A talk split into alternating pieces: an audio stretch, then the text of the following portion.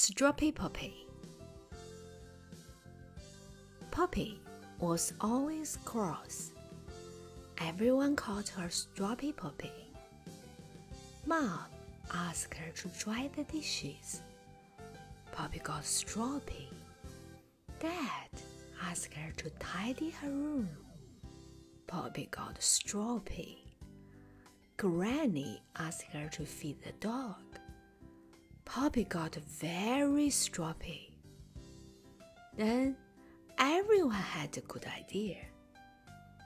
When Poppy asked her everyone to play a game with her, they all got stroppy. Poppy was sorry.